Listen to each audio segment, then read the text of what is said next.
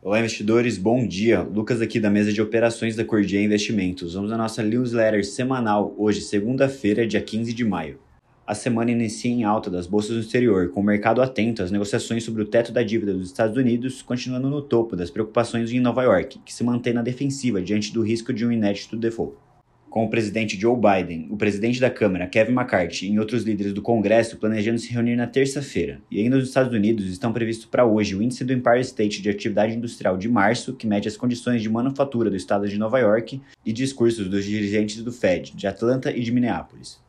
Enquanto isso, as principais bolsas da China continental e Hong Kong reverteram as perdas na abertura e fecharam a segunda-feira em alta, com o Banco Central chinês mantendo a taxa de juros no médio prazo inaterada, mas aumentaram as expectativas de que alterar um relaxamento da política monetária nos próximos meses para sustentar a recuperação da economia. Na parte de commodities, o petróleo tem leve alta, com o WTI 70 dólares o barril e o Brent a 74 dólares, enquanto o minério de ferro apresenta uma valorização acima dos 100 dólares a tonelada, com a alta do preço do aço e a queda dos estoques do minério na China.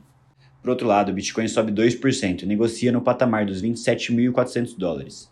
E por aqui no cenário interno, a expectativa é de entrega hoje do parecer do novo arcabouço fiscal pelo relator, o deputado Cláudio Cajado, na Câmara, sendo que o texto final deve ser conhecido amanhã ou quarta-feira para votação no plenário.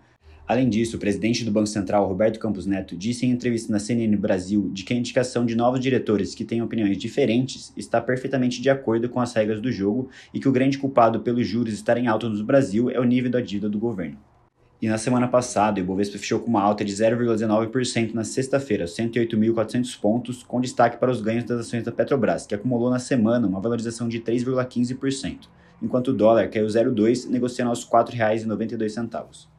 E no noticiário corporativo, a Petrobras confirmou em fato relevante que discute as alterações da política de preço para combustíveis e que as mudanças serão analisadas pela diretoria executiva no início desta semana.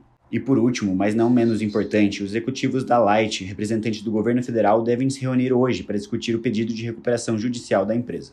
Bom, por hoje é isso. Tenham todos uma excelente semana e bons negócios.